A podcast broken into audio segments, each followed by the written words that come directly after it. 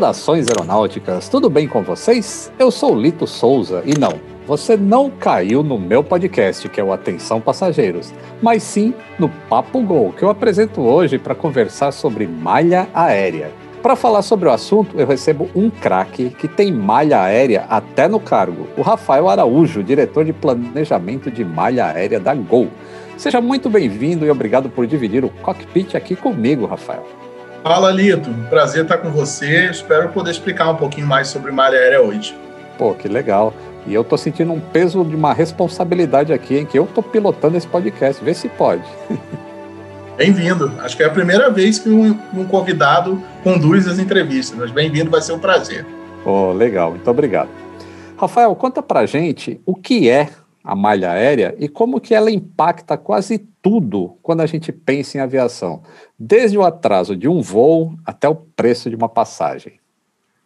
Lito, o nome planejamento de malha aérea, né, esse setor é quase que um nome fantasia para uma área dentro de empresa aérea, e isso é comum a todas as empresas aéreas do mundo, que faz a gestão de oferta de voos e de assentos né, da, da malha aérea, da companhia aérea ela existe, como eu falei, em todas as empresas, né? E ela tem vários momentos. Um momento mais distante do dia da operação, por exemplo, de hoje, né? Que a gente tem um viés muito mais comercial da malha, quais destinos nós vamos servir, quais mercados nós vamos voar, quais são os melhores horários, tipos de aviões que esses mercados comportam, e ele tem um viés mais próximo à partida do voo, muito mais operacional, ou seja, como que eu pego esse plano comercial né, e começa a preparar a operação para que ela seja entregue para o cliente da, de forma mais pontual né, e confiável possível. Ah, interessante. E quais que são os desafios de se planejar a malha aérea em um país que tem essas dimensões continentais como o nosso Brasilzão, hein? Olha, Lito, de, de forma geral, todas as empresas aéreas têm um desafio né, de fazer é, esse equilíbrio entre o lado comercial né, e o lado operacional mas principalmente com o viés de usar o nosso maior ativo, que é a aeronave, de uma forma muito produtiva, né? O avião custa caro e ele tem que voar para gerar receita. Então, dentro desse contexto, a gente tem um dos maiores mercados domésticos do mundo, né? Tem uma malha internacional muito extensa aqui no Brasil e temos um potencial grande para crescer isso nos próximos anos, né? Eu acho que o grande segredo para a gente conseguir ter um modelo que faça sucesso no Brasil é ter um modelo de negócios resiliente a uma volatilidade, né, as mudanças que ocorrem no cenário macroeconômico, etc., né, que às vezes a gente não controla enquanto empresa, mas que a gente tem que estar preparado para sobreviver. Vou dar um exemplo. Se houver uma guerra no Oriente Médio, isso influencia o preço do combustível, o preço do combustível afeta a empresa aérea, né? Se o preço sobe, o preço da passagem pode subir. Se o preço da passagem sobe, a demanda às vezes cai. Então, todo esse equilíbrio desse ecossistema é importante que seja feita uma gestão muito próxima né, para que a gente consiga atender à necessidade do cliente da melhor forma possível. Uma verdadeira gangorra, hein? Mexe de um lado, mexe do outro. A gente poderia até simplificar aqui e dizer que o ideal seria ter um aeroporto em todas as cidades do Brasil, mas a gente sabe que são muitos fatores que afetam essa decisão, né? Conta para a gente um pouco como que é a prospecção de novas bases e o lançamento de novos destinos aqui no Brasil. Olha, normalmente o lançamento de novas bases ou mercados, ele segue um rito, tá, Lito? A gente faz, pelo menos lá na Gol, uma matriz entre a demanda estimada dessa cidade para a cidade de destino ou as conexões, né, a quantidade de clientes que vão embarcar nessa cidade para os demais destinos do Brasil. Existem modelos que ajudam a gente a fazer isso. O quanto esse cliente está predisposto a pagar, né? E a gente constrói um modelo de receita para um business case, para um estudo de caso. Né? Outro modelo que a gente tem que construir é de custo. Quanto vai custar para a gente operar lá? Qual é o preço do combustível? Quanto custa para pousar no aeroporto? Vai ter incentivo do aeroporto? Não vai ter? Né? Tudo isso é levado em consideração. E, por fim, nessa matriz quase que tridimensional, a gente também leva em consideração a infraestrutura aeroportuária disponível. Né? Existe hoje a infraestrutura disponível para operar a nossa aeronave, ou é necessário algum grau de investimento né, de menor impacto, ou, ou, um grande investimento, ou seja, pode ser que demore um pouco, mas tudo isso a gente cria uma hierarquia, a gente leva tudo isso em consideração para montar uma hierarquia de priorização de novos mercados e novas bases, tanto doméstico quanto internacional. Rapaz, isso aí parece até um algoritmo de decisão, hein? Tipo decisão de canal, de YouTube, essas coisas. Te pergunto, a Gol tem um software que faz essa análise ou é tudo inteligência humana mesmo? Olha, Lito, normalmente são as duas coisas combinadas, né? Um modelo, normalmente, se você informa dados incorretos na entrada dele, o resultado vai ser um dado incorreto. Portanto, a inteligência empresarial, que a gente chama, é muito importante, né? o conhecimento do negócio, a visão do nosso time que está na rua, nossos executivos comerciais, a nossa experiência como organização, dados que a gente adquire ou pega né, dados públicos, isso é tudo importante para a gente conseguir modelar de forma apropriada. Mas, respondendo a sua pergunta, sim, a gente tem né, alguns modelos é, alguns softwares que têm uma inteligência grande por trás para ajudar a tomar essa decisão, mas você sabe bem que se não tem um ser humano ali calibrando bem é, esses modelos, ele vai te apontar para o lado errado. Você não pode acreditar só nisso. Né? Bom, a pandemia, ela bagunçou bastante as nossas vidas, né? O meu trabalho, o seu trabalho foi muito afetado. A Gol teve que fazer muitas mudanças para operar essa malha aérea durante esse período aí que a gente está atravessando agora da pandemia muitas mudanças, viu, Lito? A aviação, como eu mencionei, a gente usa muitos dados históricos, né? Com a pandemia, a gente praticamente teve que pegar todo o nosso histórico de dados, colocar numa gaveta e deixar guardadinho lá e viver o novo. Essa que é a grande verdade, né? É, o que a gente viu é que a, a pandemia trouxe uma dinâmica que reduziu a previsibilidade do comportamento do consumidor, né, do hábito de consumo, enfim, de tudo que a gente conhecia dele, e com isso a gente precisou fazer várias alterações da malha aérea para adequar o, o, produto né, da Gol para de uma forma mais acessível para o cliente, uma forma mais harmoniosa, eu diria. Né? Quando eu falo essa palavra, eu, eu tento dizer que é um equilíbrio entre as pessoas que de fato precisam voar hoje, falando de profissionais de saúde, né, pessoal que, por exemplo, da manutenção de uma empresa aérea, que às vezes tem que atender uma aeronave em outra cidade, né? Ele tem que ir lá se deslocar, assim como cargas, né? A gente tem cargas importantes, como as vacinas sendo transportadas. Então, todos esses ajustes, o grande objetivo é garantir que o produto esteja adequado ao que o cliente deseja voar no, no momento, e o outro lado desse equilíbrio é também os clientes que compraram antes da pandemia ou durante, né, com mais antecedência, que sofreram alguma alteração na malha aérea, consigam né, é, se acomodar e voar à, à medida que eles desejarem. Então, acho que achar esse equilíbrio nesse momento é o grande desafio. E sim, a malha sofreu muitos ajustes com esse objetivo. Rapaz, eu achando que era complexo é, matar uma pane de sistema inercial no avião, mas eu tô vendo que o negócio aí pega mesmo, hein? E eu estava pensando aqui, enquanto você falava, né?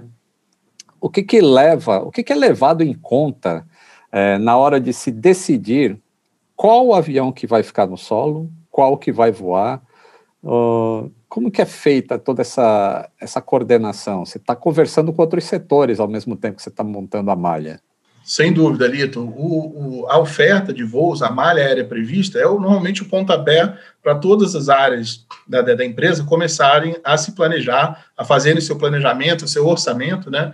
Então, por exemplo, o time de manutenção de Guarulhos de uma empresa aérea, né, quando vai montar seu orçamento, ela precisa saber qual é a previsão de voos que vai ocorrer no ano, né? Então a gente é bastante demandado, assim como a gente demanda muito as demais áreas em relação a essa informação. A sua pergunta sobre aeronaves, né? Acho que a primeira coisa que a gente faz é qual é a malha aérea a ser voada em determinado período, né? A gente chega lá, a gente monta, né, qual que é a previsão de que cada quantas aeronaves vão ser necessárias para executar cada voo da Gol, e depois disso a gente computa a quantidade de aeronaves necessárias para executar aquela malha. O que aconteceu bastante na pandemia, em função da redução e retração da demanda, a gente não precisava de todas as aeronaves que a Gol tinha disponível na frota para fazer a malha, malha aérea prevista. Então, o que a gente fez foi preservar muitos aviões, né, para guardá-los e deixar eles ali preparadinho para quando estivesse tudo ok, ele voltar a voar aí nessa, nessa retomada. Né? Tomara que seja logo que venha essa retomada, viu? Nossa, eu estava pensando também, né? Quando a malha aérea está funcionando assim, quando a gente está em situação normal, já é bem complexo a questão é, de quando um voo quebra ou a meteorologia atrapalha em algum aeroporto e aí é, a, a, imprensa costuma noticiar, né? Nossa, quebrou a malha aérea da Gol e vários passageiros começam a quebrar balcão e aquela revolta toda. Isso já é complexo em condições normais. Durante a pandemia, vocês tem uma redundância também a respeito disso, deve ser mais complicado ainda, não? Sem dúvida, viu, Lito? Todo planejamento operacional, né, esse planejamento que eu falei, que à medida que a gente se aproxima da data da partida do voo, é, ele envolve diversas questões e uma delas é essa definição do total de aeronaves necessárias para fazer a malha que a gente colocou à venda, né?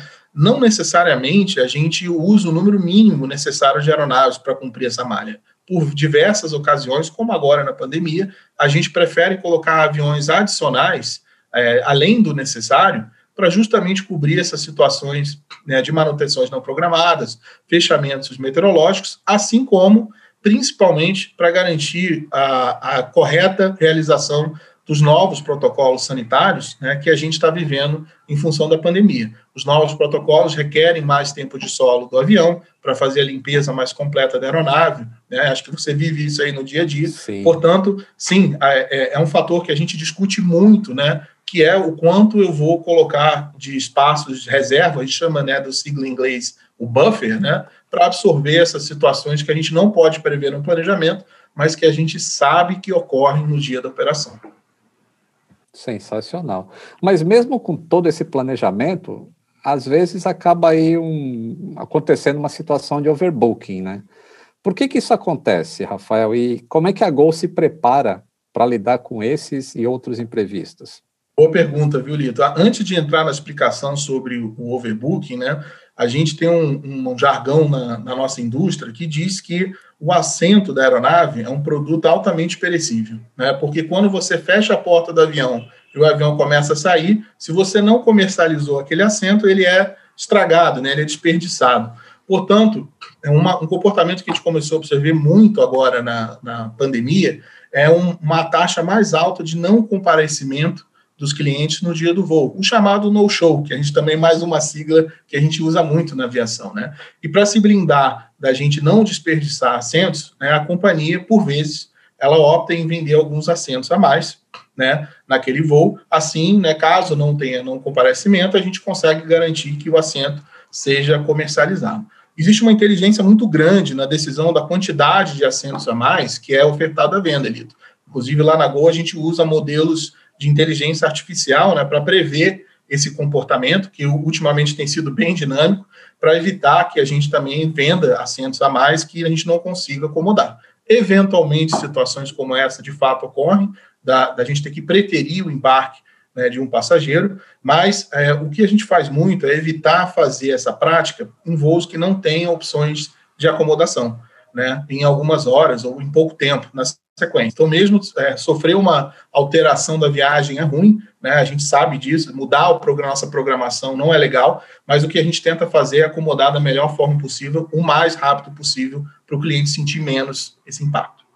Gostei dessa, dessa definição aí de que o assento é perecível. Eu não tinha pensado nisso, mas realmente é, é uma grande verdade. E a gente sabe também que passageiro não é calmo, né? Principalmente passageiro de empresa aérea. Que dica que você dá para os passageiros lidarem com calma nessa situação tão dinâmica que a gente está passando agora por causa da Covid? Olha, eu, eu sempre defendo que mudança no nosso planejamento, né? Eu trabalho com planejamento, mudança na nossa programação é sempre ruim. Então é, é completamente compreensível, né, que a gente sofra com isso, né, Lito? Eu mencionei a, essa situação do overbook, mas as empresas aéreas estão sujeitas a muitas variáveis que a gente não controla, né? Fechamentos por meteorologia, é, para manutenções não programadas, acho que daí se você é craque, né? Enfim, tudo, de tudo acontece e a gente tem que saber lidar da melhor forma possível com uma solução. O que eu sempre sugiro para o nosso cliente, né, que procure a Gol, né, procure o nosso time, ligue para a gente, né, entre nos canais digitais ou até mesmo no aeroporto, para que a gente consiga resolver da melhor forma possível. Eu acho que a boa notícia que eu tenho para dar é que a gente está fazendo muitos investimentos, né, um trabalho bem grande para trazer melhorias né, é, nos nossos sistemas de atendimento e canais digitais ainda esse ano. E eu acho que os clientes vão gostar bastante. Então vamos, vamos aguardar que em breve tem novidade. Pô, interessante, Rafael. Agora deixa eu tirar o meu chapéuzinho de trabalhador, né, de profissional da aviação, e vou colocar um chapéuzinho de passageiro. Eu tenho uma pergunta que todo mundo me faz eu não sei responder direito, mas você, como especialista, vai saber. Por que, que uma passagem aumenta de preço quanto mais próximo você está da data do voo? Lito, essa gestão de precificação né, e do, de gestão do inventário de assentos à venda é, é, muito complexa. Né? A gente tem um super time lá na Gol responsável exclusivamente por isso. Né? Usualmente, quem viaja próximo à partida do voo, por exemplo, se você precisar é, para uma necessidade ir viajar amanhã, usualmente esse cliente ele está predisposto a pagar mais porque o senso de urgência da viagem né, é maior. Ele provavelmente ele tem que ir para esse destino. E as empresas aéreas sabem disso e, naturalmente, existe um preço né, para esse cliente. Agora, o cliente que se programa para viajar com antecedência, né, esse cliente consegue condições mais baixas, porque normalmente ele é mais flexível. Eu não preciso ir no dia 10 de junho do ano que vem, eu posso ir no dia 9, eu posso ir no dia 11, né? Então ele procura né, a, a melhor condição, o melhor preço para que ele possa viajar. Normalmente, viu, Lito, o preço de uma passagem aérea ele varia em função de dois fatores. Um deles é a antecedência de compra, por esse motivo que eu te expliquei, né? E o segundo motivo é a questão da ocupação da aeronave. Quanto mais cheio tiver o avião, mais os assentos vão ficando escassos, aquele produto que a gente falou, né? Ele começa a ficar mais raro e, naturalmente, o preço que tem que se pagar por ele começa a subir. A gente sabe quando são os feriados, a gente sabe quando tem evento, quando tem shows, grandes shows em cidades, né? Então, naturalmente, nessas datas, os preços, mesmo que sejam com antecedência, eles já ficam mais protegidos, né? Com viés da gente maximizar a rentabilização. É, a lei da oferta e da procura funciona bem, então, né? Então, agora, ó, a gente vai ouvir os clientes da Gol, porque eles mandaram perguntas aí pelas redes sociais. E a primeira pergunta veio do Samuel, que é de Fortaleza, e tem tudo a ver com a nossa pauta. Ele perguntou assim, ó, como a empresa conserva as aeronaves que não estão voando? Olito, eu não vou ousar tentar responder essa pergunta com um profissional com 35 anos de experiência de manutenção aqui no meu lado. Então, por favor, devolvo para você essa. tá bom, vamos lá. Samuel, vou responder essa para você. Hein? A empresa conserva as suas aeronaves de acordo com as determinações do fabricante. Existem dois tipos de conservação, uma de longo período e uma de curto período. Se a aeronave vai ficar por mais de 30 dias parado, parada, eu diria, o ideal é fazer de longo período, porque ela requer um trabalho inicial muito grande da manutenção, de preservação, mas depois ela pode ficar um tempão sem novas intervenções. Então a aeronave fica só paradinha ali, tranquila. E, ao contrário, a conservação de período curto é feito uma, um trabalho ali para conservar ela por uma semana, e a cada uma semana são feitas intervenções de manutenção. Vira motor, verifica se todos os orifícios estão protegidos realmente. Então, isso gera uma carga de trabalho maior para manutenção.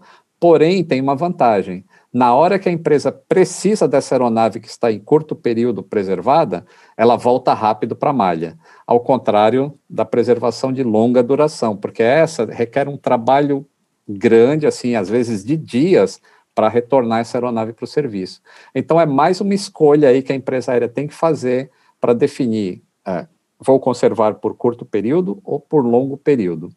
Se você quiser saber exatamente o que, que a manutenção faz, basicamente se protegem tudo que tiver aberto, que poderia entrar poeira ou insetos no avião, todas essas portinhas são lacradas, é, os sensores do avião, como tubo de pitot, uh, termômetros, essas coisas.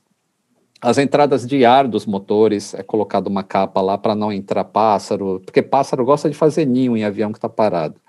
Uh, os fluidos do avião são retirados, são colocados fluidos anticorrosivos e por aí vai. É um grande trabalhão. Obrigado pela sua pergunta. Chegou mais uma pergunta aqui, uh, que é do Hugo Cercarioli. É uma pergunta bem legal até, para o Rafael essa, hein? Agora você não escapa, hein, Rafael? Qual é a previsão de retorno de toda a malha aérea? Existe uma luz para o fim dessa pandemia? Hugo, é uma pergunta bem difícil. É, a gente sabe que tem uma correlação grande entre número de casos do Covid, né, atividade econômica e, por consequência, demanda por transporte aéreo. Né? Eu acredito que a gente tem uma jornada grande pela frente, mas eu também acredito que a gente vai viver uma forte retomada de demanda por transporte aéreo e a reabertura de várias rotas, destinos e bases, né, que a gente despriorizou na retomada, ainda esse ano. Né? A gente tem visto isso em alguns outros mercados lá fora e eu acredito que isso vai acontecer aqui também. Então, a minha expectativa é alta para que, no máximo, até o fim desse ano, a gente já tenha boa parte da malha aérea é, reconstruída e disponível para vocês poderem viajar. Bom, obrigado aí ao Samuel e o Hugo pela participação nesse nosso episódio aqui no Papo Gol. Eu adorei fazer isso aqui, porque eu tenho um lema na aviação que a gente está sempre aprendendo. Eu aprendi mais coisas hoje e quero agradecer muito ao Rafael aí pelo, pela disponibilização do tempo dele para vir falar com a gente aqui e né, mostrar o quão complexo é essa questão da malha aérea. Obrigado, viu, Lito? Um prazer estar com você hoje. E a todos os clientes da Gol e amigos, eu digo que a gente vai passar por isso juntos e já já vamos viajar bastante. Obrigadão. Oh, valeu, adorei novamente e vamos torcer para essa pandemia passar logo. E assim a gente chegou ao fim do Papo Gol. Eu sou Lito Souza, supervisor internacional de manutenção de aeronaves, podcaster no Atenção Passageiros, youtuber no canal Aviões e Músicas, eu nem durmo mais, viu? Quer participar do podcast da Gol? É bem fácil. Basta seguir os perfis da companhia nas redes sociais e mandar sua mensagem. Obrigado pela audiência e já pode tirar o celular do modo avião.